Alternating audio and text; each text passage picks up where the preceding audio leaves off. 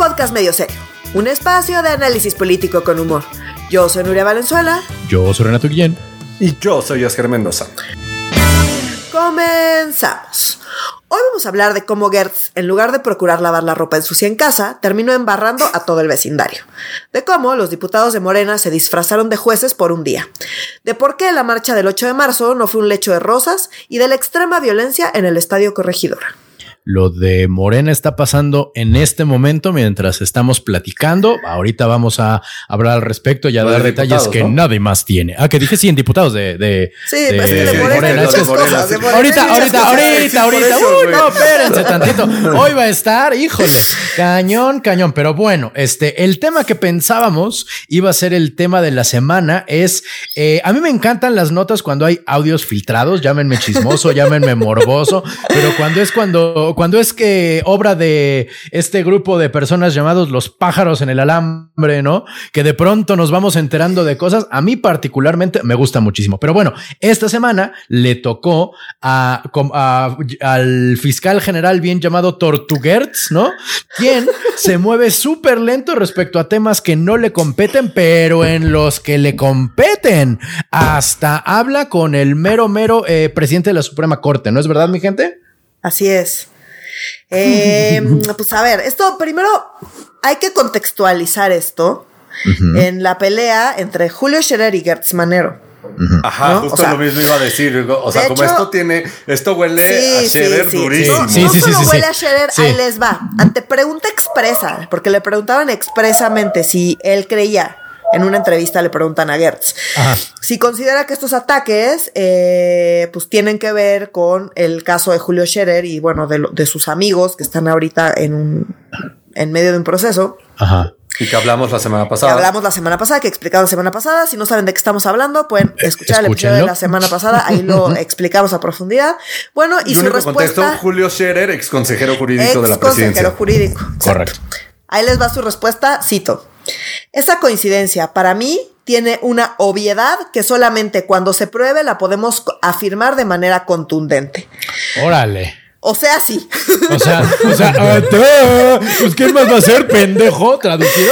Es lo que quiso decir. Pues sí, o sea, es súper obvio, la verdad o sea, y no lo digo yo, lo dice el propio fiscal, y, o sea, pero pues es súper obvio que esto, o sea, las filtraciones estas, eh, pues fueron obra de Julio Scherer, ¿no? O sea, mm. como... No sé si lo dijimos la semana pasada, creo que sí, pero uno de los grandes rivales rivalísimos de Julio Scherer, ex consejero jurídico de la presidencia, era Gert Manero. Y, eh, y, uno, y, dos personas muy cercanas a Andrés Manuel es el fiscal general de la República y Julio Scherer, al que nombra como un hermano, pero eh, se decía, y el radio pasillo en su momento, cuando Scherer renunció, es que Hertz tenía demasiada información sobre las irregularidades que cometió Scherer como mm. consejero jurídico y que eso era una prueba irrefutable para, para, para para hacerlo renunciar y que Hertz fue uno de los culpables de la renuncia de uno de los hermanos, porque así se refiere Andrés Manuel, hasta el mismo día de la renuncia de, de Scherer, se refiere a él como es un hermano. Entonces, nada más ese contexto creo que es relevante. Que también lo comentamos, que llama la atención porque muchas de las personas que se han ido, que han renunciado, que han sido obligadas a renunciar, digamos, de, la 4T, la verdad es que Andrés Manuel las ha tratado muy mal y ha dicho que, que no dieron el ancho, que qué horror, que no se comprometieron y en particular a Julio Scherer le echó muchísimas flores cuando salió. Pero bueno, es súper bien sabido que tiene un conflicto grave con Gertz y este conflicto solamente ha ido escalando. Entonces, bueno, pues creo que con bastante confianza, digo, no, o sea, no tengo pruebas, pero tampoco dudas, como dicen por ahí, de que estas filtraciones fueron obra de Julio Scherer. Pues bueno, salen unas filtraciones donde se escucha a Gertz hablar con Juan Ramos, que es el fiscal de control de competencia. es, es decir, un servidor público. Ah. ¿No? De la fiscalía. General de la República. Muy bien. Entonces, eh, y están hablando sobre el caso de Alejandra Cuevas. Entonces, también hemos hablado de este caso. Es un caso personal de Gertz Manero, donde él acusa a, digamos, a la ex cuñada y a la eh, eh, ex ¿Hijastra? a la hija de su de la que fue su cuñada, o sea, es decir, que fue la esposa de su hermano por homicidio. ¿No? Entonces, sobrinastra. la sobrinastra, ándale. Ajá, perdón, perdón, Entonces, exacto, exacto, la sobrinastra. Entonces, eh, ¿por qué? Bueno, pues porque el hermano de Gertz, esto ya pasó hace pues, varios años. Eh, el hermano de Gertz Manero murió muy enfermo y entonces él acusa a la ex eh, pareja y a su hija, porque la ex pareja además es una señora de no sé cuantísimos años. años sí. Ajá. Entonces la hija es la que está ahorita en la cárcel y eh, los hijos de la hija, digamos, los nietos de la, de la, de la pareja del hermano de Gertz, eh, pues han hecho como, eh, se han movilizado muchísimo diciendo que pues su mamá está en la cárcel eh, por una injusticia y porque Gertz pues se ha dedicado a utilizar toda su influencia y sus palancas para meterla a la cárcel, ¿no? Entonces, eh, salen estos audios de Gertz hablando con eh, el fiscal de control de competencia, les digo con Juan Ramos, donde están hablando sobre el caso que atrajo la corte. Ojo, Gertz tiene este pleito, ¿no? Donde está acusando, insisto, a la excuñada y a su hija de homicidio de su hermano. O sea, pues, dice que estaba muy enfermo y que cuando él lo vio estaba ya pues en su lecho de muerte, estaba súper no descuidado, cuidando, que sí. no lo estaban cuidando adecuadamente. Eso es lo que eh, establece Gertz. Y este que es un pleito personal, pues sinceramente horrible, o sea, como que andar acusando a tus familiares de homicidio me parece que pues está horrible y que no tendremos por qué cabrón. estarnos enterando de estos chismes y bueno, ya todo el país sabe todas las historias y los dimes y diretes y demás. Sí. El punto está en que pues eh, sale esta grabación y esta grabación pues hablan muchas cosas que suenan muy escandalosas y que salió Gertz a, y que me parece que sí lo son, y salió Gertz a defenderse. Entonces, a ver, ¿qué, eh, qué, qué se dice en estos audios? Bueno, pues em, lo primero que hay que decir es que la grabación, él ya aceptó que es una conversación real. O sea, sí pasó, no está, no, o sea, sí es una No conversación está que sí editado el audio. Pues él dice que, que sí, que la parte que yo escuché como que da a entender que no escuchó todos los audios, ay, ajá, ay, ajá. Lo mismo dijo Andrés Manuel en la mañanera. Ay, ajá, no lo Ajá. escuché. O sea, Ajá. perdón, pero Lo mismo todas que ya- los videos de, de Pío. Ah, sí, sí, cierto, sí, cierto. Ajá. Señor, Cuando dura dice dos esto me si recibió Exacto. dinero, pero pues, no saben en qué contexto. Exacto, dura dos minutos la grabación, señor. O sea, obviamente Sí. ya la escuchó y la reescuchó, pero bueno, Totalmente. él sí reconoce que la, eh, la conversación es real. Entonces, bueno, lo primero que hay que decir es que las grabaciones en efecto son ilegales, pero el que la grabación sea ilegal, pues no borra el contenido de esa grabación, ¿no? Entonces, eso es lo Claro. primero. Segundo, eh, empiezan a hablar, están hablando de que ya tuvieron acceso al proyecto. El ministro Pérez Dayán, ah, bueno, este caso estaba pues en los juzgados normales, digamos, estaba siguiendo su curso. Y como se empezó a volver un escándalo para Gertz, la Corte, la Suprema Corte de Justicia, decidió atraer el caso. La Suprema Corte puede decir, le pueden enviar casos que parecen muy relevantes o que son muy relevantes a la Corte y la Corte misma puede decidir atraer un caso que considera muy relevante. Esto es importante porque aquí la Corte decidió, la propia Corte decidió atraer el caso eh, porque pues estaba afectando ya la imagen del fiscal y a la fiscalía. Entonces, como digamos, por la relevancia del caso en ese sentido, como más bien mediática, decidieron atraer el caso. Pues yo creo que fue un error porque ya salieron súper embarrados en la Suprema Corte, ¿no? Entonces, ¿qué se dijo cuando... eh, Los, eh, la, la familia de Alejandra Cuevas, hubo un evento en la Ibero, ¿se acuerdan que lo comentamos? Hubo un evento en la Ibero y la familia de Alejandra, creo que lo comentamos fuera del aire, pero Ajá. la familia de Alejandra Cuevas se presentó en este evento en la Ibero, donde No, no, estaba el ah, ministro sí lo dijimos, Saldívar. sí lo dijimos, por Sí lo dijimos sí. en la. Sí, sí, sí. ah, fue. Eso fue hace como, ah, hace como dos meses en Exacto. el evento. Ah. En, en noviembre, en noviembre del, Ah. del año pasado hubo un evento en la Ibero donde estuvo eh, eh, el presidente de la Corte, Saldívar. Y en ese evento en la Ibero se apareció la familia de Alejandra Cuevas y bueno, o sea, pues se hizo un escándalo y entonces le pidieron así como encarecidamente a- al ministro presidente que pues atendiera el caso de su mamá, que su mamá está injustamente en la cárcel y demás, ¿no? Entonces ahí Saldívar dice que aquí no hay poderosos, que vamos a, vamos a ser imparciales para resolver el asunto conforme lo que hay en el expediente. Eso responde Saldívar y también explica que la razón por la cual la Corte decidió atraer el caso es por lo complicado que se tornó y por las afectaciones eh, en las que ha derivado. Dijo, no porque Gertz pidiera que atrajéramos el caso, sino porque nosotros decidimos atraerlo porque pues ya está afectando mucho a como todo al judicial, digamos. Entonces dijo también que, pues que, ah, porque la familia de Alejandra Cuevas dice, es que llevan ahí y se están sentando en el caso para no resolver y que mi mamá sigue en la cárcel. Y Saldívar dijo, no, no, no, no, no, no es cierto que, eh, que en 60 días haya estado ahí archivado el asunto para que no se resuelva, sino que pues estos son los tiempos normales, ¿no? Pues después de esta grabación no me queda tan claro, porque ¿qué dicen? Dice, bueno, primero que tuvieron eh, acceso al proyecto de sentencia que no ha sucedido. La van a presentar apenas el, lunes de la próxima semana. ¿Y eso no es ilegal? Entonces mucha gente empezó a decir, ay, eso es ilegal, eso es ilegal. A lo cual salió Gertz a decir, no, yo fui a hablar con los ministros de la corte y, ¿no? Eh, y, que eso no es ilegal tampoco. Eso no es ilegal, pero como ya lo habíamos comentado, todo lo que pasa con los y las ministras en la corte es súper opaco porque son audiencias a puerta cerrada. ¿Se acuerdan? Y que lo habíamos dicho que eso sucede normalmente los viernes, que los viernes son los días que los ministros atienden en sus ponencias. Exacto. Mm, cierto. Exacto. Y en teoría, o sea, como dicen que deberían de recibir a las dos partes, ¿no? Pero el problema es que hay cero transparencia y no son públicas estas reuniones. Y no sabemos realmente a quién reciben y qué se trata en estos casos, pero bueno, sí, sí sucede si es común, si hay gente que va, pero pues hay gente que tiene más acceso que otras, ¿no? Si yo voy a pedir audiencia con Saldívar, pues yo creo que no me la va a dar. Pero pues mm. si llega Gertz Manero, por más ciudadano que sea, a pedir audiencia con Saldívar, pues yo creo que sí se la va a dar, pon tú. Claro. ¿No? Eh, y que le va a dedicar más tiempo y le va a dar más prioridad. ¿Por qué? Porque pues por más que llegue en su calidad de ciudadano, pues, pues es el fiscal general de la República. Claro, no es un ciudadano como cualquier otro, no, mames. diciendo, ay, en mi calidad de ciudadano, no, señor, no, o sea, como su calidad de ciudadano no se puede despegar de que es usted, de hecho, fiscal general de la República. Pero entonces, bueno, él se lava su carita diciendo, yo soy un ciudadano, que fui a solicitar exponer mi caso y mis argumentos con los ministros. ¿Por mm. qué lo dice? Porque además en la grabación dice, ¿no? O sea, uno que ya tiene el proyecto. ¿No les parece el proyecto? Porque según se entiende en la grabación, habían acordado algo con el ministro Pérez Dayán y pues el ministro Pérez Dayán no les había cumplido. Entonces dice, no, pues ya la van a liberar y pues a esta pendeja, ¿no? Y le llama, pues, no. sí, no, tiene la lengua rayada el señor, sí. Y este, y no cumplió nada, pero pues no hay pedo porque tenemos a tres o cuatro ministros que están de nuestro lado y que pues no van a dejar que esto pase. Eso lo dice, ¿no? En la grabación. Y él dice, pues, ¿qué tiene? Yo pudiera hablar con todos los ministros y las ministras y yo quiero. Y ese es su argumento, nomás que suena como, y dice, bueno, no, lo que sí pueden hacer es no tratarlo para que no pase, digamos, ¿no? O sea, como no tratarlo detenerlo de alguna manera, que es lo que se está quejando la familia de, Alejandra Cuevas, se está quejando de eso. El propio ministro Saldívar dijo que eso no era lo que estaba pasando y el propio, el propio Gertz en la grabación dice que pues eso es lo que sí pueden hacer. Entonces, eh, está ese, ese, tema, ¿no?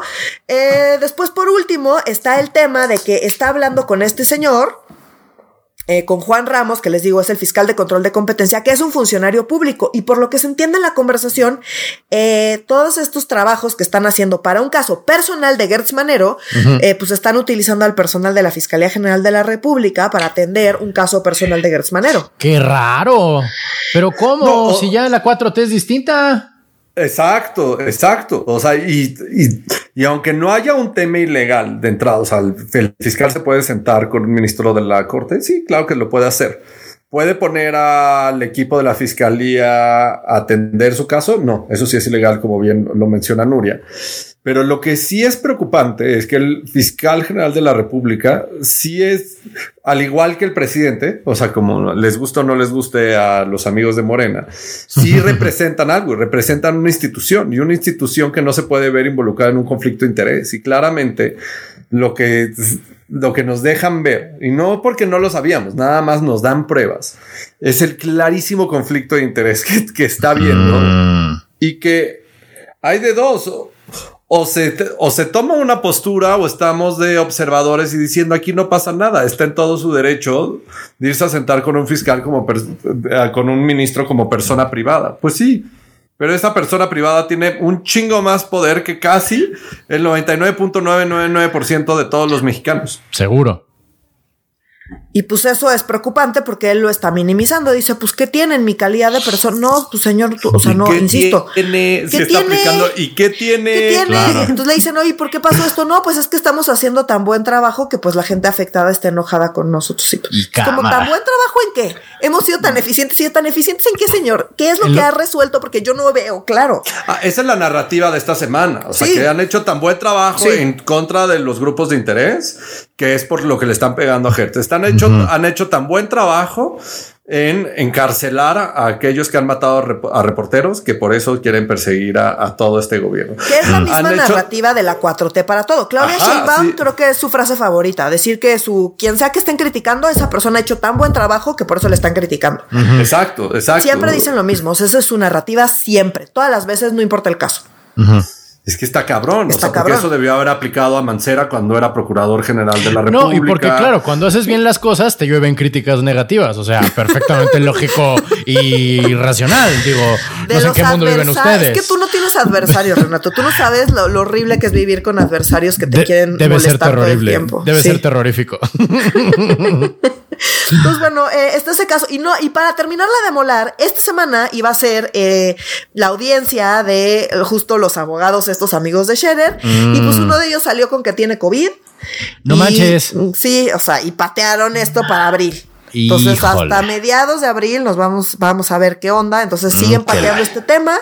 Lo que va a estar muy interesante va a ser el lunes. Se discute esto en la corte. Lo pueden ver lo, vamos a ver. Bueno, yo lo voy a ver, ya saben que yo ya tengo apartado mi lunes para ver esa sesión, porque dicen tres o cuatro ministros. Y pues yo sí quiero ver quiénes son esos tres o cuatro ministros que mm. son tan amigos de Son los tres o cuatro que han puesto. Por eso, pero. Pero no siempre, acuérdate. El punto es ver qué dicen y cómo lo dicen y ahora qué, qué, van a decir ya en la audiencia después de que salió todo esto. Va a ser muy interesante ver. Y, algo muy importante que se, se, se, se nos está pasando mencionar es como el nivel de arropamiento que hubo de Morena hacia el fiscal general de la ah, República. O sea, esto salió el viernes y en la mañanera del lunes salió a decir Andrés Manuel diciendo que pues nada más le están pegando porque están haciendo las cosas bien y que el fiscal general de la República no hizo absolutamente nada malo y que es un chingón y que todos aquellos que piden su renuncia son aquellos fifís, aquellos conservadores, aquellos este, que están afectando y que sus intereses están siendo afectados por la 4T. Después sale la bancada de Morena en diputados y en Senado, pero en, especial la de Senado con Monreal diciendo que ellos creen que el fiscal general de la República, este Gers Manero, está haciendo las cosas de manera espectacular y que no hay ninguna manera, no hay ninguna razón para removerlo de su cargo, porque recordemos que es facultad del Congreso remover al fiscal general de la República en oh. caso de que no cumpla. del Senado en particular, ¿no? Sí, del Senado, exacto. De oh, caso de que no cumpla eh, con lo que debería de estar haciendo o encuentren elementos que lo hagan shady, o sea, que tenga un conflicto de interés claro. Entonces, pero salió el Senado y Monreal diciendo como que aquí no hay ningún tema, ¿no? Y toda la oposición colgado del camino. Pero sí lo llamaron a comparecer. Lo van a, sí, lo llamaron a comparecer, no va a suceder absolutamente nada. Por lo menos no está ganando el discurso, porque lo que hubiera sucedido en una administración pasada, no estoy diciendo ni defendiendo puta Peña Nieto, en Calderón, en Fox, hubiera hecho esto espectacular. No, era un cagadero, era un cagadero tal. O sea, que tuvimos a Eduardo Medina Mora como procurador general de la República. Y pueden seguirme con un chingo de nombres. Aquí tengo la lista de los impresentables. Roque Villanueva. Roque Villanueva fue procurador general de la República en algún momento, estoy casi seguro. ah, no, Antonio Lozano, estoy pensando, disculpen, disculpen. O sea, la, lista de presentables es enorme. Aquí tengo todas. Si quieren, les puedo decir desde 1928 a la fecha que han sido todos los procuradores generales de la República. Y la gran mayoría son unos, son unos impresentables. Para aquellos impolutos y puros que digan puta, la renuncia, la renuncia, sí. Ese es siempre el discurso de la oposición. Y en un mundo perfecto, yo sí creo que esto merecería la, la renuncia porque esto utiliza usando recursos de la fiscalía y porque también por la figura que representa, tiene que ser extremadamente cuidadoso en todos sus temas personales y no debería estar litigando en la arena pública lo que es privado. Y no debería estar utilizando los recursos de la fiscalía en el interés de los casos que está llevando personales como dejar a la hija de su de su de su cuñada en el bote, literal.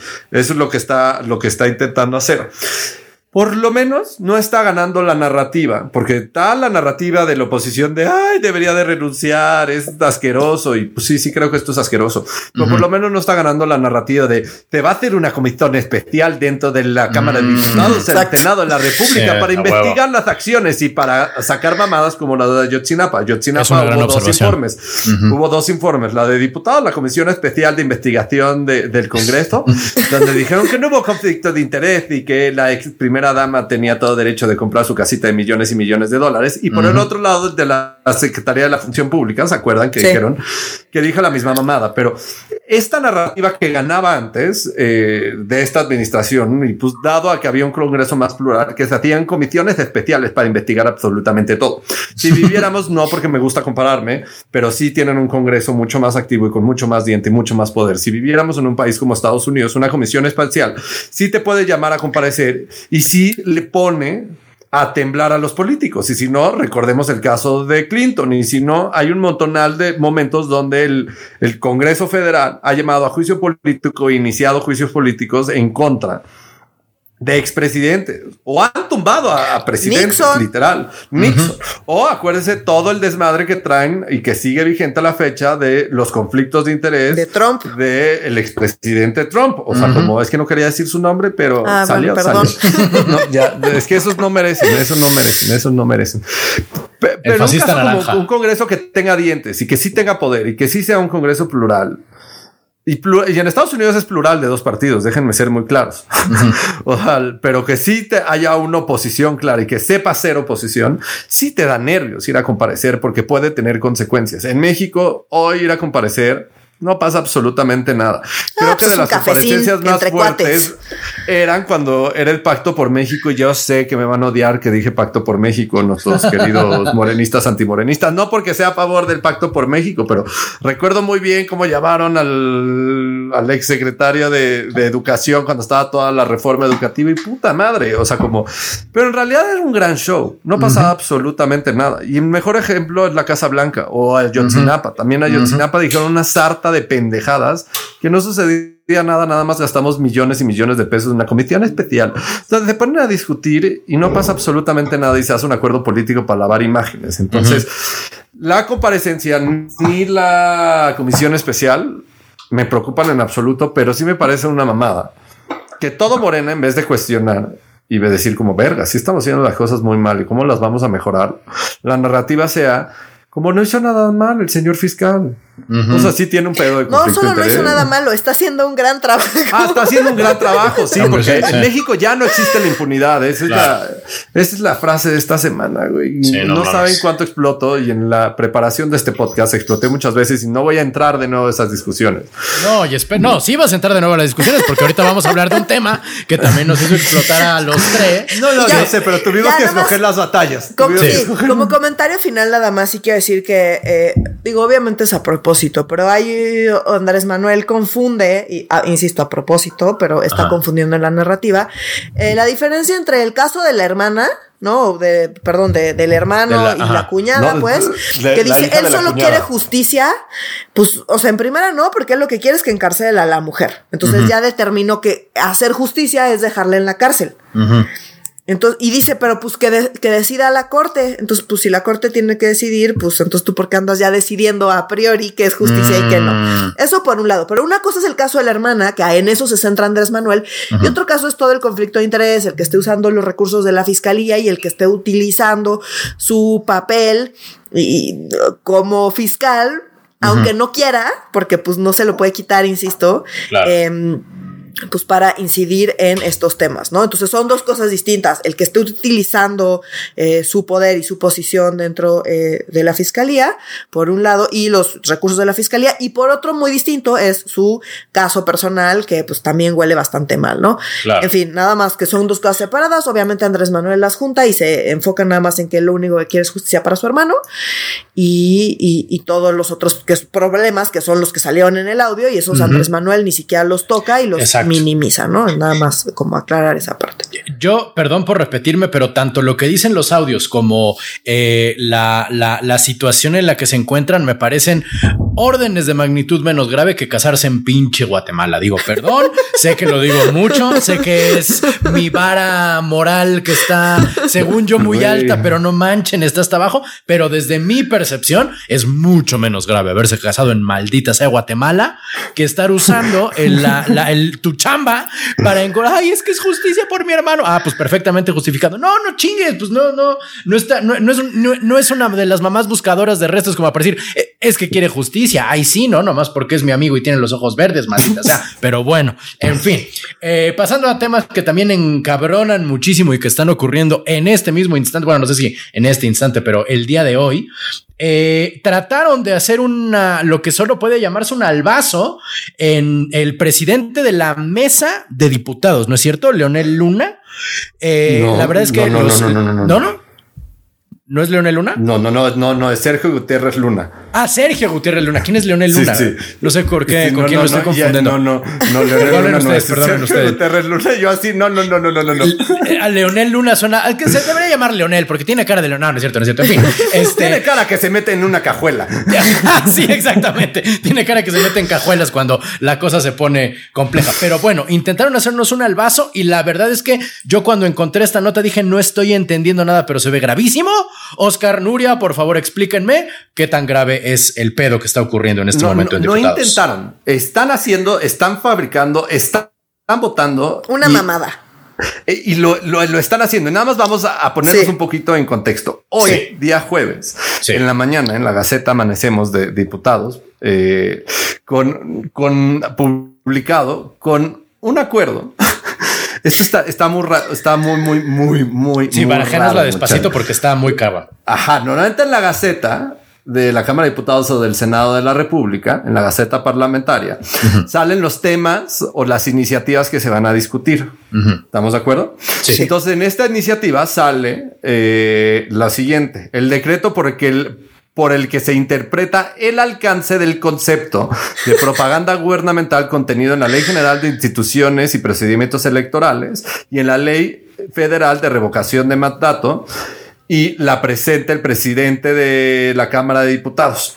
Entonces, primero, no es una iniciativa de ley, es un decreto para interpretar una ley que votó la misma Cámara de Diputados y también votó el Senado de la República y que se publicó en el diario oficial de la Federación y que ha sido impugnada en innumerables ocasiones dentro del Tribunal Electoral del Poder Judicial de la Federación, que dice que el presidente ni los funcionarios públicos pueden expresarse sobre los, los programas públicos ni los beneficios de los programas públicos cuando nos encontramos en un momento electoral. Que tiene todo el sentido del mundo. Que tiene todo el sentido del mundo. Que yo insisto, puede, puede o no gustarte, es discutible, hay países donde esto no está estipulado, o sea, pero esa es otra discusión. El tema es, que otra discusión. está en la ley. Pero mientras Morena está en el poder, ellos les parece como inconcebible porque pues pueblo bueno y los intereses fifís y conservadores, ellos son los malos, ¿no? Entonces no vaya a ser que Peña Nieto dijera algo sobre el programa de Prospera, pero Andrés Manuel que por favor nos cacaré el aeropuerto, que por cierto ya se van a inaugurar en dos semanitas, que Andrés Manuel, porfa, nos cacaré eh, los beneficios de Sembrando Vida, que por favor nos cacaren los beneficios de ¿cómo se llamaba? La escuela porque mataron escuelas de tiempo completo. Este, no me acuerdo, pero de que agua y, luz a las escuelas. Exacto, agua y luz y albañiles en las escuelas, ¿no?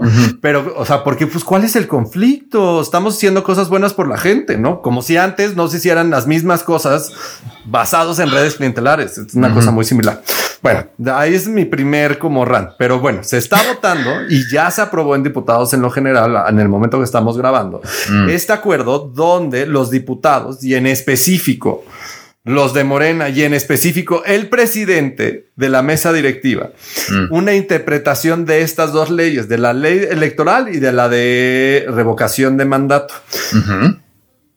Hay un primer gravísimo tema la presenta el presidente de la mesa directiva y adivinen qué, la presenta hoy en vez de mandarla a comisiones, a puntos constitucionales o a la que quieras, güey. Si quieres a la de medio ambiente. O sea, porque pues Si quieres a la de medio ambiente, ¿por qué? Porque pueden, porque la puede tomar a la, a la de medio ambiente. La que quieras, ¿no? Decidieron dispensarle los trámites. ¿Qué significa dispensarle los trámites? Que es tan importante, tan relevante y tan urgente discutir y votar este tema, que hoy mismo que salió en la Gaceta, es sumamente importante que se, suba, suma, se suba a pleno y se le, no se discuta ni se dictamina en comisiones y que se discuta todo en pleno con los 500 diputados presentes. Ah, cámara. Acá voy a hacer un paréntesis rápido, como para quien anda un poco perdido en el proceso legislativo, rapidísimo, como funciona normalmente, a menos de que hagan algo para sentarse ese, paso, es que primero va a comisiones, que son los equipos de trabajo de unas cuantas eh, diputadas y diputados, eh, que son temáticas, entonces pues está la de puntos constitucionales, medio ambiente, energía, en fin, o sea, un montón de temas, discuten las iniciativas que tienen que ver con esos temas, las dictaminan, es decir, sacan un proyecto para modificar una ley o crear una ley. Y ya una vez que en esa comisión, ese grupo especializado, digamos, de, legisladoras y legisladores que se especializan en esos temas, eh, lo, pasan a pleno, que es donde están ya eh, los 500 eh, y las 500 diputadas, pues. y ahí se vota y es donde ya si se vota ahí y se aprueba ahí, pues ya pasa a la otra cámara y una vez que pasa en la otra cámara ya se publica y demás, ¿no? Ese es el proceso legislativo. Y cada vez que llega algo a una cámara, ya sea que sea la cámara de origen, o que sea la Cámara Revisora, eh, eh, sucede este mismo proceso. Y bueno, existe la posibilidad de saltarte esos trámites como hicieron ahora en casos eh, especiales. Y eso lo determina la mesa directiva, por lo cual siempre decimos que quien está en la mesa directiva es súper importante. Cierro mi mm. paréntesis legislativo. No, súper importante. lo que por lo que estás diciendo. Porque, exacto, porque tienes un conflicto. Hay un primer conflicto de interés aquí, hablando de conflictos de interés que nos mama hablar. El presidente de la mesa directiva, quien presentó esta iniciativa es el que tiene la facultad exclusiva de decidir cuál es el caminito del proceso legislativo, si va a seguir, si va a ir a convenciones o se va a ir a pleno. Esto que hizo es la cosa más prista del pinche mundo mundial. O sea, los maestros de dispensar los trámites en Cámara de Diputados, en, ah. en, especial en Cámara de Diputados, sí, sí, sí, eran, los priistas. y me sobran ejemplos en la administración pasada, en la de Cedillo, en la de Salinas, en la de López Portillo, de la Madrid. Me sobran ejemplos en contar la cantidad de veces que se le dispensaban los trámites para irse directito a pleno porque ya estaba planchado, porque tiene la mayoría y porque vale verga la oposición. Esa es la verdad. Mm. Cuando dispensas los trámites, no te quieres trabar con la oposición, tiene los votos suficientes. Entonces, esto es lo primero que decir. Segundo, y esto nos ayudaron nuestros abogados de cabecera, que aquí sí necesitamos ayuda de abogados de cabecera porque dijimos, a ver, esto no es una ley, este es un decreto para interpretar una ley. Pero un momento. De entrada tiene, tienen un problema, muchachos. O sea, estamos aquí los y las tres de acuerdo. El que el, legislativo tiene la facultad exclusiva de generar leyes y el poder judicial es su facultad es la de interpretar las leyes, lo que dice eso es su chamba. Eso dice la Constitución que es su Eso es lo que dice la Constitución. Sí. Cuando no se cumple el espíritu de la ley, estamos de acuerdo que es facultad del legislativo modificar la ley para que se cumpla el espíritu de lo que quería el constituyente original. Exacto. Y el espíritu, ajá, y ahí voy a, igual voy a hacer un paréntesis para eh, nuestros podescuchas que no sepan qué significa eso. Es decir, en el legislativo generan una ley con algo en mente.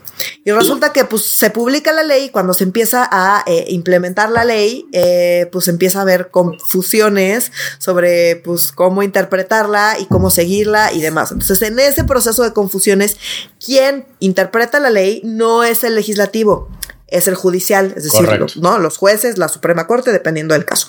Entonces, si el, legislativo. O el Tribunal Electoral. O el Tribunal Electoral, exacto. el judicial, pues los mm, tribunales. Tribunal Electoral, Suprema Corte de Justicia, los, los, los, jueces en general, pues, cual, todos los tipos de juez, esa es su chamba. Ahora, ¿qué es lo que pasa? El legislativo puede decir, oigan, ya vimos que no quedó claro lo que queríamos decir y lo andan interpretando de una manera que no era nuestra intención. ¿Qué hacen? Pues vamos a agarrar la ley y vamos a modificar esa ley para aclarar qué era lo que queríamos decir. Pero eso es una modificación de la ley, no una interpretación. Y se hace una iniciativa de ley. Y se modifica y se vota. Y, se, y se cambia la ley porque pues para ponerle una coma, para incluir un nuevo párrafo, para tirarla a la basura, para, para justificar algo, para derogar cosas, o sea, conforme van pasando las cosas y la ley se va utilizando y se va implementando, pues suceden cambios coyunturales, que se dan cuenta que la cagaron, que se dan cuenta que ya no aplica, que se dan cuenta que hay nuevas necesidades, que se dan cuenta que hay necesidad de eh, precisar algunas cosas, en fin. Correcto por un millón de, circunstancias, por eso las leyes se están modificando todo el tiempo, constantemente. Pero su chamba es modificar las leyes, no interpretarlas. ¿Y por qué? Porque eso dice la Constitución, división de poderes, literalmente división de poderes. Correcto. Y, es importante decir que estos estas interpretaciones no estamos diciendo que no suceden dentro de diputados, pero en leyes generales yo de verdad no recuerdo un ejemplo de ley general a nivel reglamento, como nos recordaron nuestros abogados de cabecera. O sea, de, de qué rayos, cuál rayos es el proceso legislativo que tiene que seguir. Ah, entonces si, si un asunto legislativo ya se venció o le puedes, este, o le puedes, te puedes saltar todos los trámites como hacía el PRI y en el Pacto por México me sobran ejemplos donde se autointerpretaron y este, e interpretaron las leyes secundarias un millón de veces, pero sobre el proceso legislativo. Yo sobre ley general de verdad no tengo un solo ejemplo donde diputados haya hecho esta pausa y utilizado este recurso y lo están usando por pinches mañosos de mierda. Y déjenme ser muy claro y por qué le pongo estos dos adjetivos feos. ¿Por qué lo están haciendo? Ay, qué feo, Oscar. Mañoso y de mierda. Y de mierda. La constitución es muy clara. Cuando hay proceso electoral, cuando está activo el proceso electoral, no puedes modificar las reglas que aplican a ese proceso electoral. Hoy, perdón, voy a hacer otro paréntesis, perdón. Pero es que eh, eh, en términos como electorales y de democracia básica, esto es súper, súper importante. ¿Por qué? Porque en los temas electorales entra, pues toda la ciudadanía participa o se espera que participe o puede participar. Y en ese sentido es muy importante dejar las reglas claras porque nos afectan a todas las personas. Entonces, antes de, empezar a participar en cualquier proceso democrático donde vamos y votamos, necesitamos tener las reglas súper claras. Entonces, una vez que inicie ese proceso, no puedes modificar las reglas porque no se vale cambiar las reglas a medio, a medio camino. Entonces, por definición y desde la Constitución está súper estipulado que en temas electorales en particular es súper clara y súper estricta. Tú no puedes cambiar ninguna regla una vez iniciado el proceso. No se puede. No, o sea, porque podrías, o sea, si no lo hicieras, podrías cerrar la puerta, decir que en vez de ser un, que puedan participar todos los partidos o que tengan que obtener 3.5% para obtener el registro, a la mitad dices a la verga. Vamos a desaparecer al Partido Verde Ecologista de México y lo subimos el umbral a ocho y medio por ciento, porque el verde nunca va a llegar y de paso me chingué al PT y de paso me chingué al bla, bla, bla. O sea, que si hubieran sabido eso antes, pues igual hubieran hecho una alianza. O sea, estamos inventando una cosa, pero a lo que voy es, tú no puedes a medio camino, o veo que voy a perder, y entonces cambio las reglas para no perder, o para que si pierdo, pues no pierda tanto. Pero compañero, estamos de acuerdo que es razonable, son 90 días, son tres meses. O sea, no, no, estás diciendo que un año antes, son tres meses, güey. O sea, tres meses antes de que suceda el partido, o sea, el día que vas a votar por la revocación de mandato o en las elecciones estatales ahora en junio. Son tres meses, súper razonable. Entonces, bueno, el punto es que eh, para poder sacar los espectaculares que están por todo Twitter de Andrés Manuel López Obrador haciéndole promoción a la revocación de mandato, que es perfectamente ilegal. Para o poder Andrés Manuel sobrevolando el aeropuerto, o Andrés Manuel sobrevolando el tren Maya, que eso no lo podría hacer. No lo puede, lo puede hacer, más no lo puede mostrar. Punto. Entonces, como lo está haciendo y lo está mostrando y el INE no se ha cansado de decir que eso es ilegal, pues tendrían que cambiar la ley, pero si cambian la ley, esto tendría que entrar en vigor hasta el próximo proceso de revocación de mandato. Y como ya están violando la ley en este proceso de revocación de mandato, y este es el que les importa porque es el de Andrés Manuel, pues mm. necesitan un mecanismo que, de, insisto, es perfectamente inconstitucional, pero ellos lo están haciendo así, para poder justificar sus violaciones a la ley. Entonces dicen, ah, pues vamos a interpretar que es propaganda gubernamental, eh, por nuestras turbopistolas, poniendo una cosa acá que, porque claro, están interpretando una ley que ellos podrían modificar. Entonces, y, ponen mamadas como si, o sea, que, es completamente lógica, porque además su interpretación pasa por la autorregulación. Entonces ponen, cosas tan generales como no constituye propaganda gubernamental las expresiones de las personas servidoras públicas, las cuales se encuentran sujetas a los límites establecidos, establecidos en las leyes aplicables. Pero todo el día el Tribunal Electoral les dice como no puedes poner espectaculares, no puedes hablar de programas públicos, no puedes decir que jóvenes construyendo el futuro es la riata de programa interpretan que la propaganda gubernamental no es propaganda gubernamental. No, no, porque están difundiendo el que hacer las acciones o los logros relacionados con sus fines para los que fueron electos o para lo que son funcionarios públicos. Claro, si eso no es puta propaganda electoral, ¿qué chingados es? O sea, yo, sí creo que es un gran error el decir como, ah, ahora no hay dos millones de jóvenes construyendo el futuro. En realidad le estamos dando tres mil pesos a siete millones de jóvenes en México. Güey, si eso, o sea, no dices, güey, está chingón este muchacho, bueno, este viejito cazapalomas, güey, está cabrón, güey. O sea, como, pues puedes tú amañar las cosas. Insisto, no pueden interpretar una ley que podrían modificar porque lo que les correspondería en este caso particular sería modificar todas estas leyes. Pero como no las pueden modificar porque, o sea, sí las pueden modificar porque les dan los votos, porque son leyes, no es la constitución, si les dan los votos. El tema es que si las modifican, la constitución dice que no lo pueden aplicar hasta el siguiente proceso. Entonces, dado eso, no les sirve para justificar sus espectaculares ilegales. Entonces, lo que decidieron hacer desde la mesa directiva, que la controla Morena y decide las pinches reglas de cómo se aplican.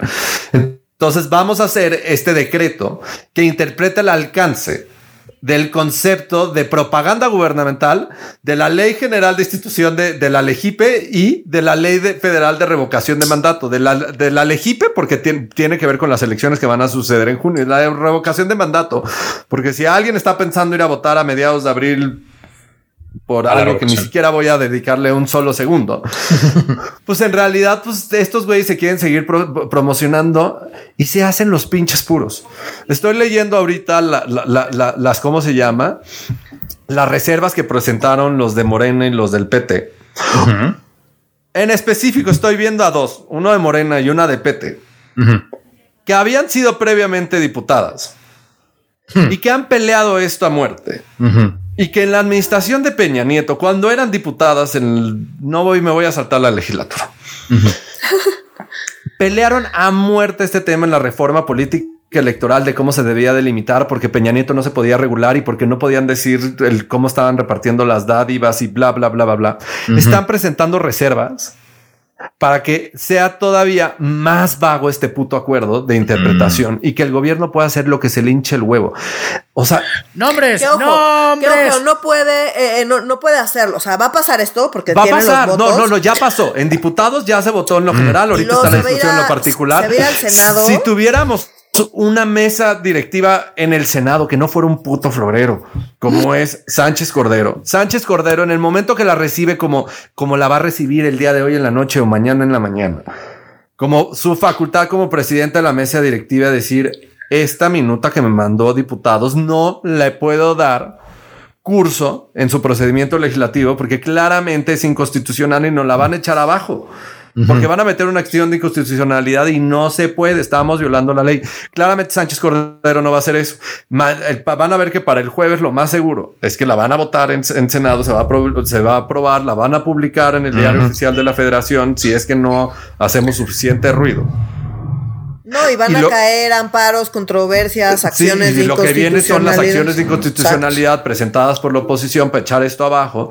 Pero mientras tanto, muchachos, en, los 10 días que hay para presentar la acción, 10 o 15 días para que presentar la acción de inconstitucionalidad y eso, la van a aprovechar cabrón y les va a salir muy bien el juego. Estamos a 10 de marzo, esto va a terminar por ahí ¿qué les gusta. El, este proceso puede terminar entre el 12 este, y 15 de marzo, más unos 10 días que van a tener de colchón en lo que se publica. Adivinen qué, va a estar sucediendo la revocación de mandato y se van a pasar todo esto por el arco del triunfo. O sea, lo van a tumbar eventualmente, pero les va a servir para de aquí a que es la revocación de mandato puedan tener una que es que justificación para estar violando la ley, porque es que no están violando la ley, que sí están violando, violando más la ley para poder violar la ley.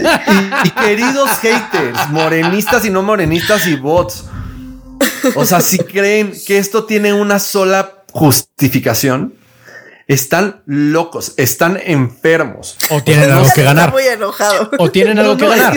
o están enfermos o ganan algo. No, no, es que lo que me preocupa es el nivel de destrucción, el nivel de estupidez. ¿Qué vamos a hacer? ¿Y qué va a hacer el país cuando llegue uno más loco?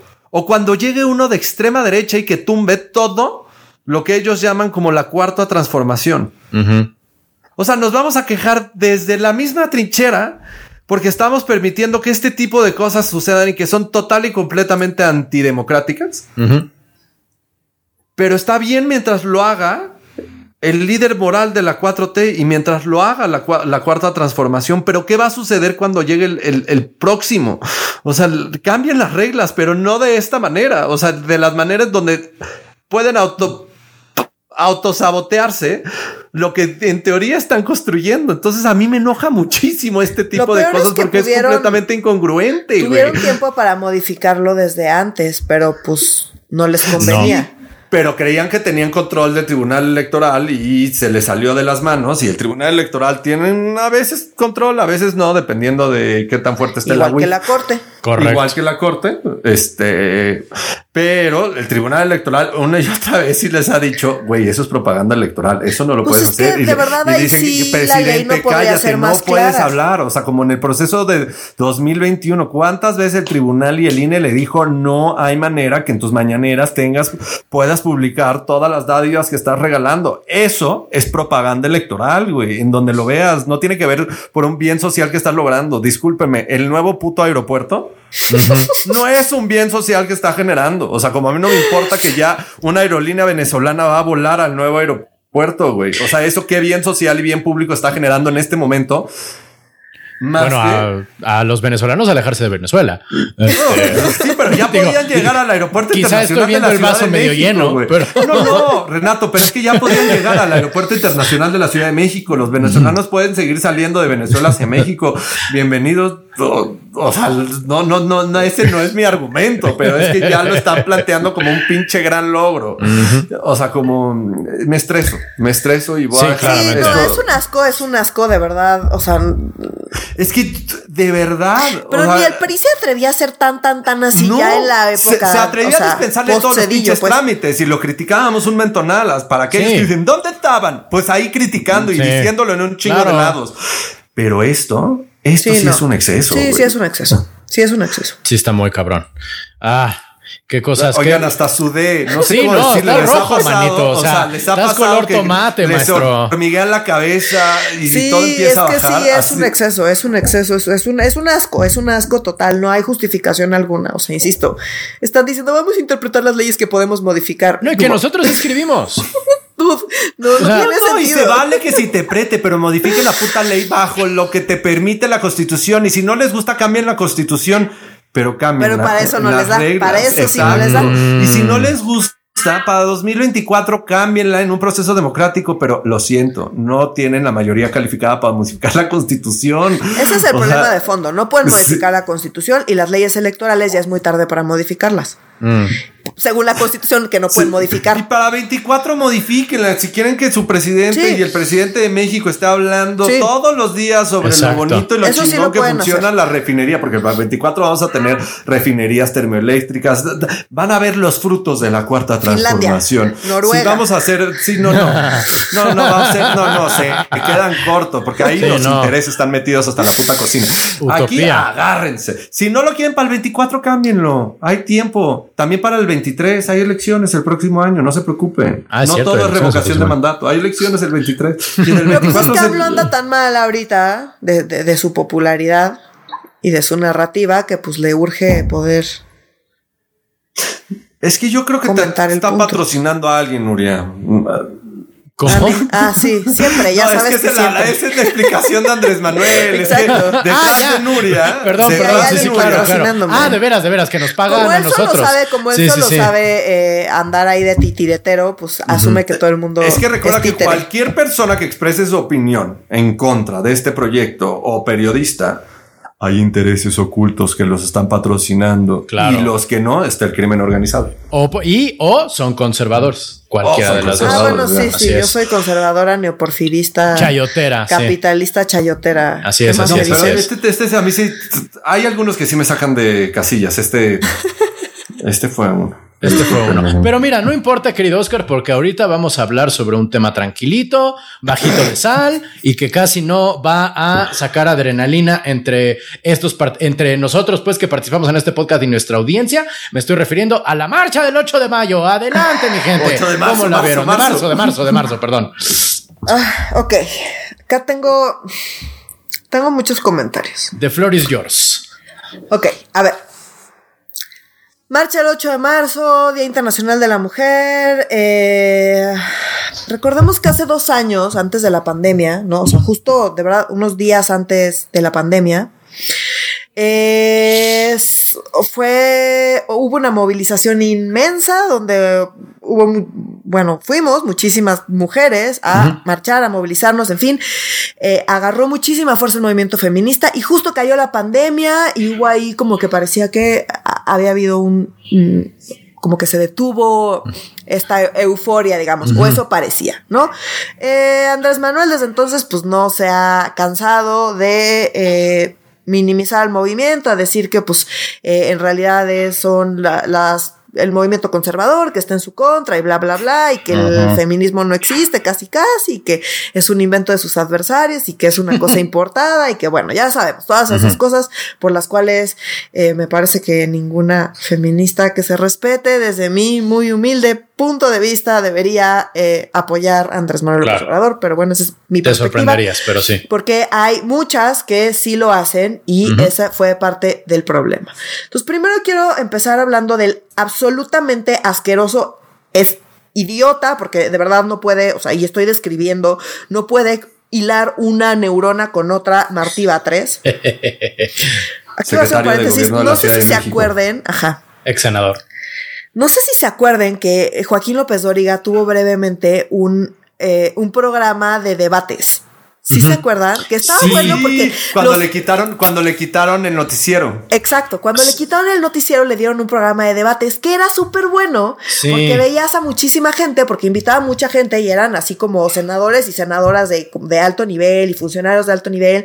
Y, y los ponía a discutir sobre ciertos temas y tenía un lado y el otro. Y entonces se daban ahí de catorrazos y era súper divertido. Y la verdad es que eh, Martí Batres participaba constantemente y, y, ahí dejaba así como no podía ser más clara su ineptitud absoluta. O sea, como era una cosa impresentable y lo sigue siendo desde que habla, habla lento y no habla lento como planeado como López Obrador, habla lento porque neta no puede hilar las ideas. Está cabrón, está cabrón, es un pendejazo, perdón, pero no puedo con este señor, no puedo. Entonces este señor salió a decir que se espera, antes de que se diera la marcha, salió a decir que se esperaba una marcha muy violenta, la cual todo el movimiento feminista se le echó encima, decir, ¿cómo? O sea, y, las periodistas, en fin, todo el mundo es decir, ¿cómo puede salir a decir que va a ser una marcha muy violenta? Bueno, pues obviamente, eh, pues las mujeres tenían miedo de salir a marchar, porque si ya está diciendo el gobierno que va a ser muy violento y que habían identificado 15 grupos organizados para generar violencia y que iban a llevar todo tipo de artefactos peligrosos y casi casi va a ser ahí una masacre horrible, violenta, mm, el 8 de marzo, que bueno, pues no nos queda otra más que pues, suponer que quisieron hacer eso para pues causar miedo y que la gente no saliera a marchar. Hay una cosa que es el bloque negro, que son las mujeres que están encapuchadas y que salen con martillos, todos los años salen, todos los años pasan manifestaciones en las manifestaciones, todas están ahí, salen efectivamente con martillos a romper vidrios por todos lados. Ese es el bloque negro, está ahí, siempre salen y eh, su manifestación es violenta. Es literalmente un bloque, van vestidas de negro, van encapuchadas, es muy fácil identificarlas, van muy enojadas eh, y fuera de ese bloque negro, la verdad es que pues son muchísimas mujeres manifestándose cada, cada año y cada vez más, ¿no? Eh, esa es la realidad, todos lo sabemos. Y este señor intenta decir. Entonces, bueno, sale a decir que va a ser muy violenta. Eh, las mujeres, había muchas que tenían miedo de que efectivamente se fueran a poner las cosas violentas. No porque el movimiento sea violento, sino porque el propio gobierno empezó a decir que iba a ser muy, que se esperaba violencia, esperaba violencia, esperaba violencia. Este señor trabaja para Claudia Sheinbaum, entonces Claudia Sheinbaum está detrás de todo eso. Ella volvió a decir que se esperaban acciones súper violentas. Eh, ella, perdón, es impresentable, por más que diga que es fan de Angela Davis, de nada sirve ser fan. Sí, de nada sirve leer si no entiendes lo que estás leyendo. Entonces, pues, perdón, pero que andes ahí diciendo que eres fan de alguien que no entiendes, pues está cabrón. Perdón, pero me enoja mucho esta mujer. Por ahí había un tuit que decía que el 8 de marzo era un día para recordarle a las feministas por qué no había que votar por Claudia Sheinbaum. Coincido plenamente. Eh, en fin, pasó esto. Resulta que, pues, eh, yo, yo no fui a, la marcha este año, por eso me estoy excluyendo, pero bueno, salieron las mujeres a marchar. Muchas, afortunadamente, a pesar de eh, que intentaron incitar el miedo y demás. Entonces, por un lado estaban Claudia Sheinbaum, Martí Batres y demás diciendo, se esperan actos súper violentos. Hubo por ahí un tuit que habían decomisado estos artefactos peligrosos y eran de estos que salen eh, como un humito de colores, como de los de, cuando dicen si va a ser, si el bebé va a ser niña o niño y que sale un polvito ahí rosa o azul, eran de esos y salen a decir, ay, acá tenemos casi casi las bombas molotov. Y, y, y Martí tronaba cuetones cuando era joven, o sea que no mames, él tiene un pasado de política violenta cabrón. Bueno, pues no le sirvió de nada porque ya se le olvidó reconocer que cómo se ve un cuetón y cómo se ven las cosas estas de colores. En fin. Qué horror. Em, pasó esto y empezó a pasar una cosa eh, que yo sí quiero, sí quiero enfatizar. Y es que las mujeres, las feministas morenistas, que insisto, sí existen. Eh, ¿Las que hicieron el evento del domingo? ¿Eh?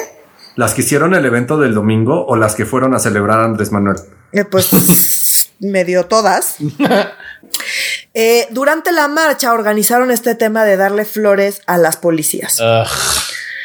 Y fue algo que eh, fue una imagen muy fuerte, digamos, o muy atractiva, que retomaron que prácticamente todos los medios, todo el mundo destacando, que así sí, que, que, esas sí son formas. Que esas sí son formas, que todas somos mujeres, que no sé qué tanto.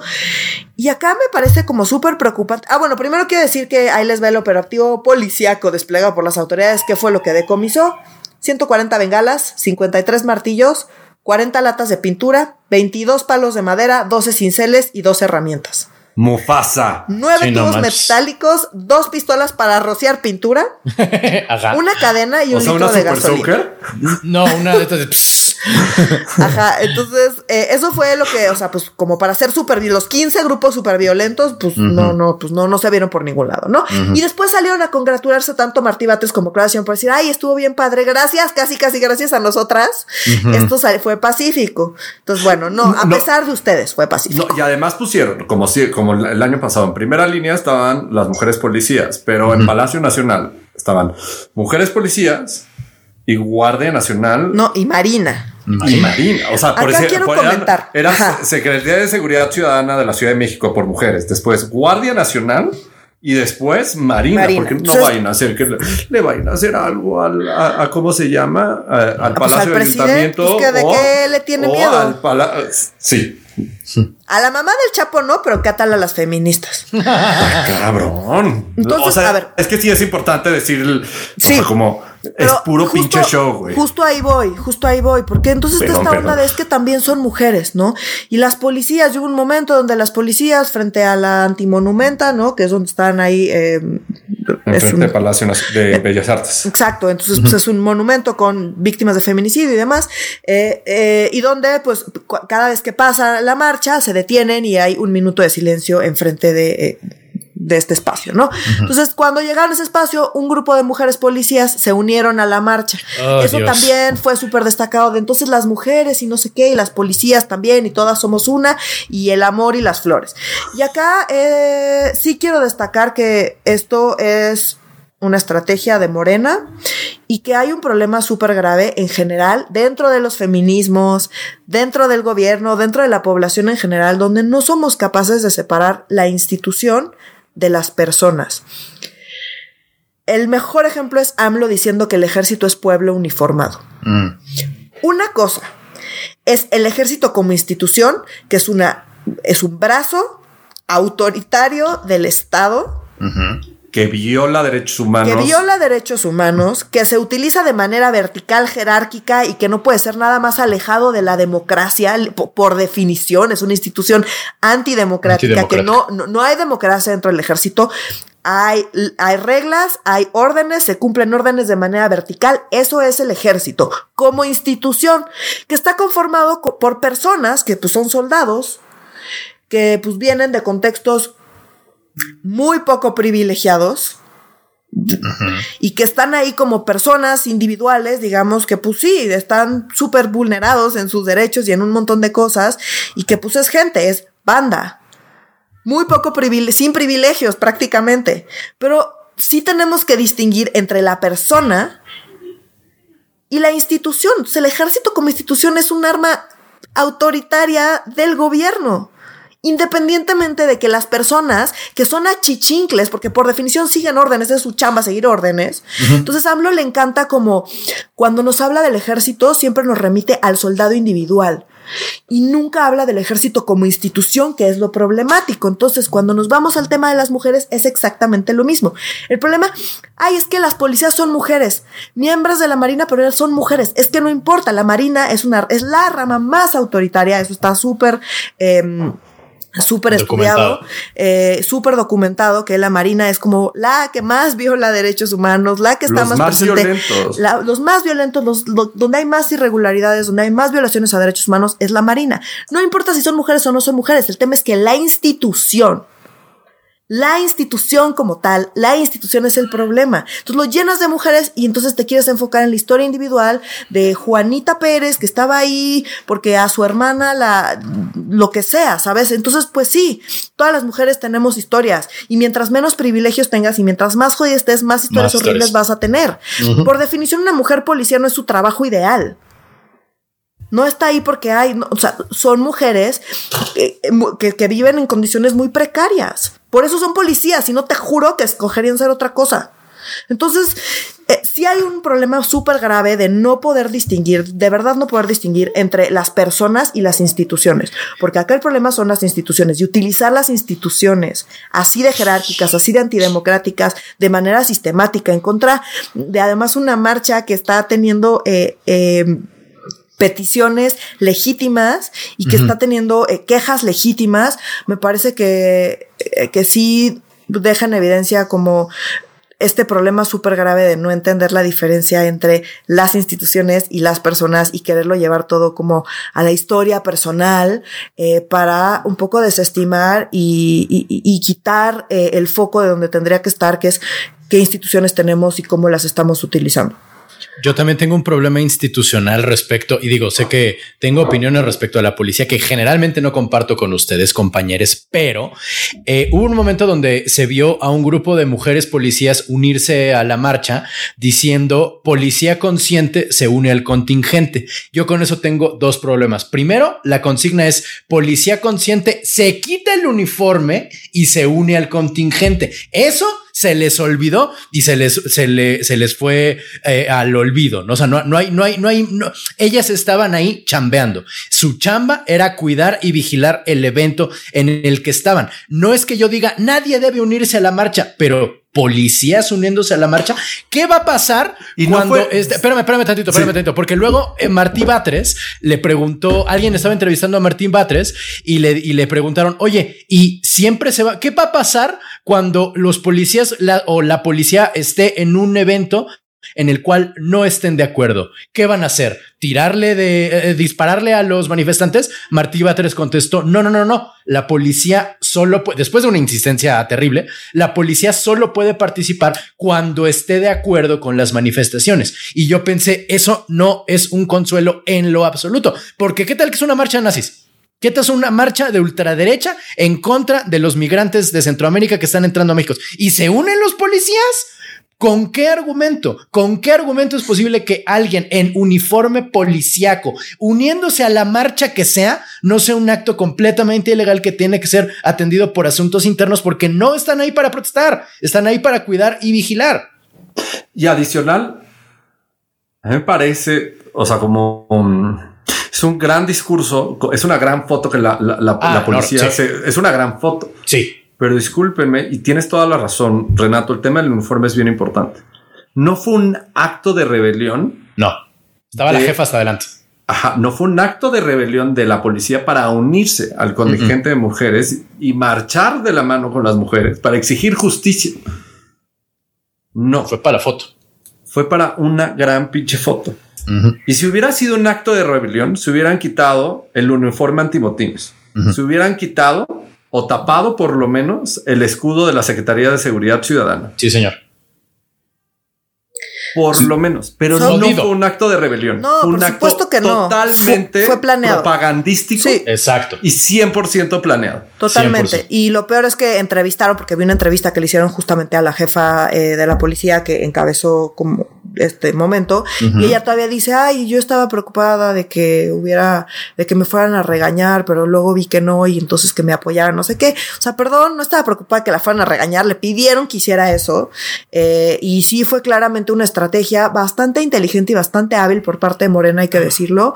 Eh, Sí, de Harfush, pues es el único. Pues, ¿Tú crees que de Martí Batres? Pues evidentemente ese señor no, no, no, no cruza una cosa con la otra. Y de Marcela Figueroa, ambas. Sí, eh, eh, con nombre y apellido, damas y caballeros, ellas son las que están detrás de este acto de propaganda asqueroso, y les voy a nauseabundo. también porque el uniforme es importante, porque otra vez en su calidad de policías ellas siguen órdenes, tienen que, tienen que seguir órdenes. No puedes irte por la libre, no es por el uniforme que reprime. No puedes eh, o sea, como representan a la institución que reprime, punto. No puedes irte por la libre, tienes que seguir órdenes, y no sería un desastre. Porque, porque esa es la lógica y así es como funciona. Si quieres que funcione diferente, pues habría que replantearse qué es, para qué sirve y por qué está ahí una policía y definitivamente así no deberían verse y no deberían ir así vestidas para empezar. Entonces, ese, no, o sea, ese no es el punto. Este argumento de que pero eran mujeres no tiene nada que ver porque otra vez el punto no es la persona, el punto es la institución que representa cómo funciona, cómo se utiliza Y, y, y que es el extremo opuesto a cualquier acto democrático. Totalmente. Entonces, eh, sí, eh, sí, por favor, por favor, no se dejen engañar con estas fotos de las flores y los abrazos, porque otra vez el punto no es la mujer que está detrás del uniforme. El problema es el uniforme, es la institución. Y, la neta, ah, perdón, y, discúlpame. Y que se unan a marchar, pero sin uniforme o tapando el escudo. Que ese día no vayan a trabajar y que vayan a marchar. Sí. Y que sea un acto antisistema. Esto no es un acto prosistema. O sea, como es que o sea, todo aquel que felicita, o sea, como todo aquel que felicita, ay, qué bueno que te unió el contingente de las policías. Es que no entiende que esto es un acto para que el puto sistema responda y haga algo. Sí, totalmente. Entonces tener ahí a las policías es aplaudir al sistema que está oprimiendo, al sistema que no encuentra a las mujeres, al o sea, sí, no, está horrible. Y ya, digo nada más eh, para terminar este este tema, em, quisiera también como tratar em, el el ir con muchas mujeres a marchar es como se siente muy fuerte, es como un acto muy poderoso, porque pues llevamos muchos años sintiendo cosas que no están bien, que nos hacen sentir incómodas y el mundo diciéndonos que estamos locas. Entonces ir y juntarte con un montón de mujeres que dicen, ay, yo me siento igual y darte cuenta que no estás loca, es algo súper fuerte y es algo como súper intenso y que sucede y por eso sucede más y por eso las marchas son cada vez más grandes y por eso el movimiento sigue creciendo. Sí. Habiendo dicho eso, también hay muchos problemas y creo que se tiene que decir dentro de los feminismos eh, y creo que muchas de las mujeres que van a marchar ni siquiera están conscientes como de estos conflictos entre los grupos de feministas y demás y van a marchar ahí auténticamente y un poco todo se, empieza a revolver mucho, ¿no? Eh, en particular me parece preocupante, ya nada más para cerrar como el tema de los feminismos en en el mundo, pero en México en particular, eh, está este tema de la transfobia, em, ¿no? Hay una buena parte de los feminismos en México son transfóbicas, es decir, que consideran que las mujeres trans eh, no deberían formar parte de la lucha feminista.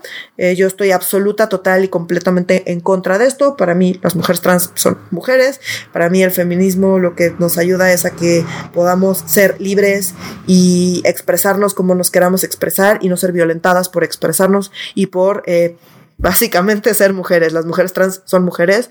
Em, eh, son, forman parte de nuestra lucha. Yo ni siquiera puedo llegar a imaginarme, o sea, yo lo paso mal porque soy mujer y porque eh, estoy oprimida en mi condición de mujer, pero en prácticamente todas las otras esferas de mi vida tengo muchísimos privilegios. No me puedo ni siquiera ni siquiera puedo imaginarme por lo que tiene que pasar una mujer trans.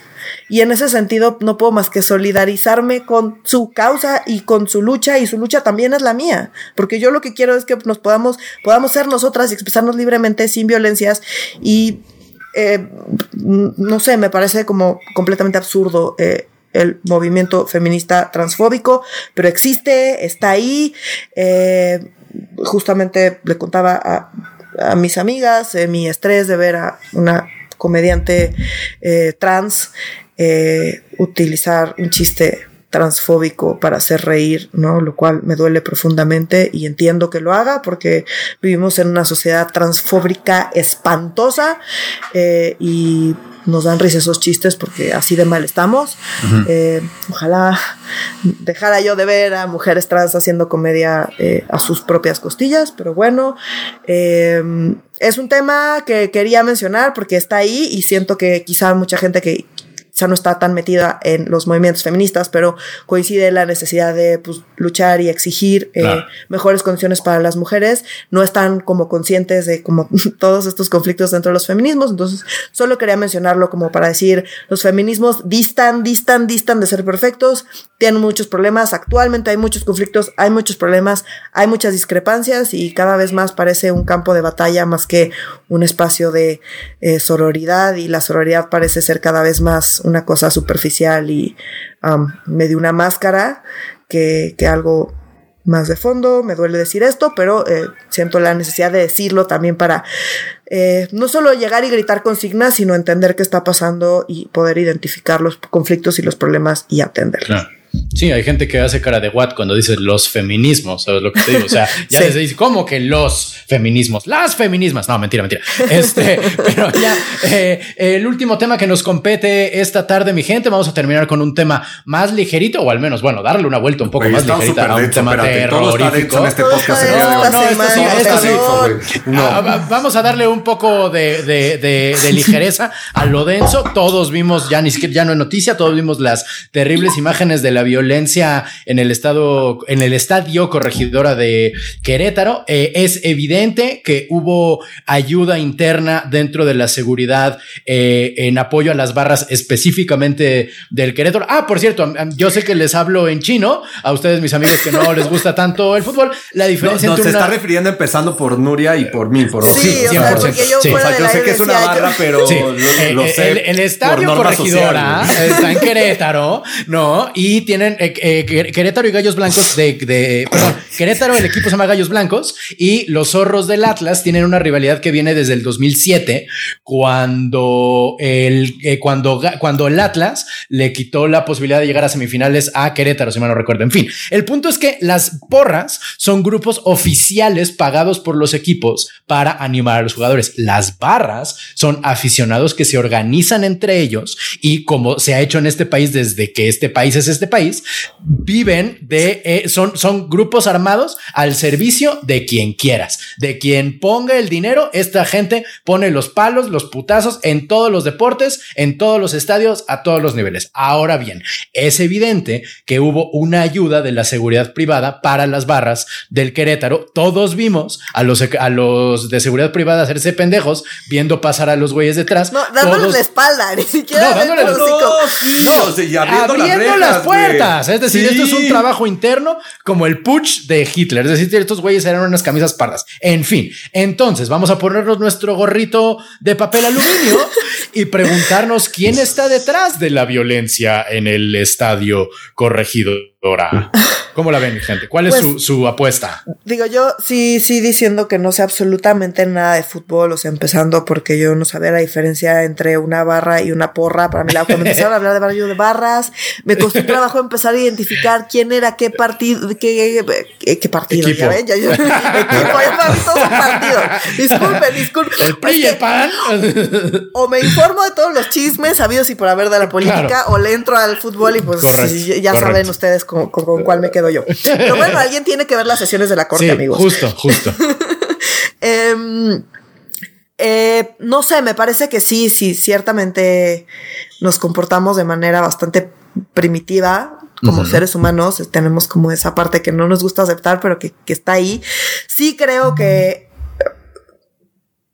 esto iba, fue más allá de que, ay, se calentaron dos equipos y se empezaron a pelear, ¿no? O sea, para empezar, porque ya sabemos que esta parte primitiva sale, ya sabemos que esta parte primitiva sale particularmente en un estadio de fútbol, o sea, porque no tengo que saber mucho para saber que eso sucede, nada más tengo que observar a la gente. de México. Exacto. nada más tengo que observar a la gente. Entonces, eh, pues sí me parece que esto va más allá de que hay uno le dijo algo feo al otro y se empezaron a pelear, o sea, dado que ya sabemos que eso sucede, pues normalmente las pocas veces que un estadio, pues sí veo que hay una separación importante entre un bando y el otro, ¿no? Em, el que no lo hubiera habido, el que no hubiera habido una, en las grabaciones no había una sola persona de seguridad y la que había estaba volteada hablando por teléfono como si estuviera pues cotorreando un domingo y que nada, o sea, como si estuviera así en un estadio vacío. O sea, sí es muy impactante ver eso. También algo que me llamó muchísimo la atención fue que empezó a haber muchísima desinformación. Sí. Pero fuera de control, ¿no? Entonces había muchísima gente eh, hablando de manera anecdótica y justificando por qué no había videos, por qué no había grabaciones, por qué no había fotos, no había nada más que anécdotas de gente que contaba una cosa, que aseguraba que había muertos y entonces empezó a correr este rumor de que había 17 muertos, ¿no? Y un poco estaba este paralelismo con el tema del fusilamiento que hablábamos la semana pasada. No, como que yo no podía dejar de pensar de por qué 17. Mm, como que me sonó muy de vu esa parte, no sé. Em, sí. Estuvo. Wow me pareció muy, muy particular porque no había evidencia y al día siguiente seguíamos hablando del tema y seguíamos sin saber si había o no había muertos. Las autoridades aseguraban que no había muertos, pero había muchísima desinformación en redes sociales, jurando y perjurando sin evidencia que sí los que Sí lo sabía. Aparentemente no los hay, digo, las autoridades siguen insistiendo en que no hay muertos. Parece que no, porque pues no han salido las mamás, los papás, las parejas eh, a decir que pues, les falta una persona. Entonces, pues es muy difícil ocultar muertos en un contexto tan público y tan abierto, ¿no? Y en un lugar tan chiquito como Querétaro, se mueren 17, todo el mundo se entera. Exacto, exacto. Entonces, eh, bueno, pues sí, eh, primero fue este escándalo que llamó muchísimo la atención. Las imágenes son una cosa espantosa, eh, pero ciertamente ahí fue mucho más que pues hay dos bandos peleándose, ¿no? Yo nada más pues no puedo dejar de pensar en quién se ve beneficiado con, o sea, como me parece sí destacable que haya sido en un estado gobernado por el PAN, mm. porque pues, no son muchos. eh, ¿No? Por ahí. Pero sí son machos. Eh, ah, bueno, eso sí, eso sí. Entonces, bueno, pues en este tema, pues sí, sí, no, no puedo dejar de mencionarlo y pues ahí quién se ve beneficiado, ¿no? Eh, tampoco puedo dejar de mencionar el que pues sale por todos lados que está involucrado el cártel Jalisco Nueva Generación. Ahora, cada vez que hay violencia, pues se dice que está involucrado el cártel Jalisco Nueva Generación, entonces ya no sé si es como la explicación de cajón o si también ya están tan extendidos que pues siempre hay alguien del cártel Jalisco Nueva Generación en cualquier cosa que también suceda. podría ser, maldita sea. O sea como... Es como Alfredo Adame queriéndose madrear al mundo, güey. Entonces sí, eh, eh, digo, no, no, sé, pero lo que sí sé es que hay intereses detrás de eso, que hay lana detrás de eso, que alguien le pagó a alguien para que esto sucediera, eh, que mm, todo lo que empezó a pasar en redes sociales me parece que sí fue se veía muy orquestado, ¿no? como que había demasiadas anécdotas, demasiada gente. Luego hay gente ahí detenida que resulta que estaba mesereando en una boda a la hora mm. del, del, partido. Chivos expiatorios, sí.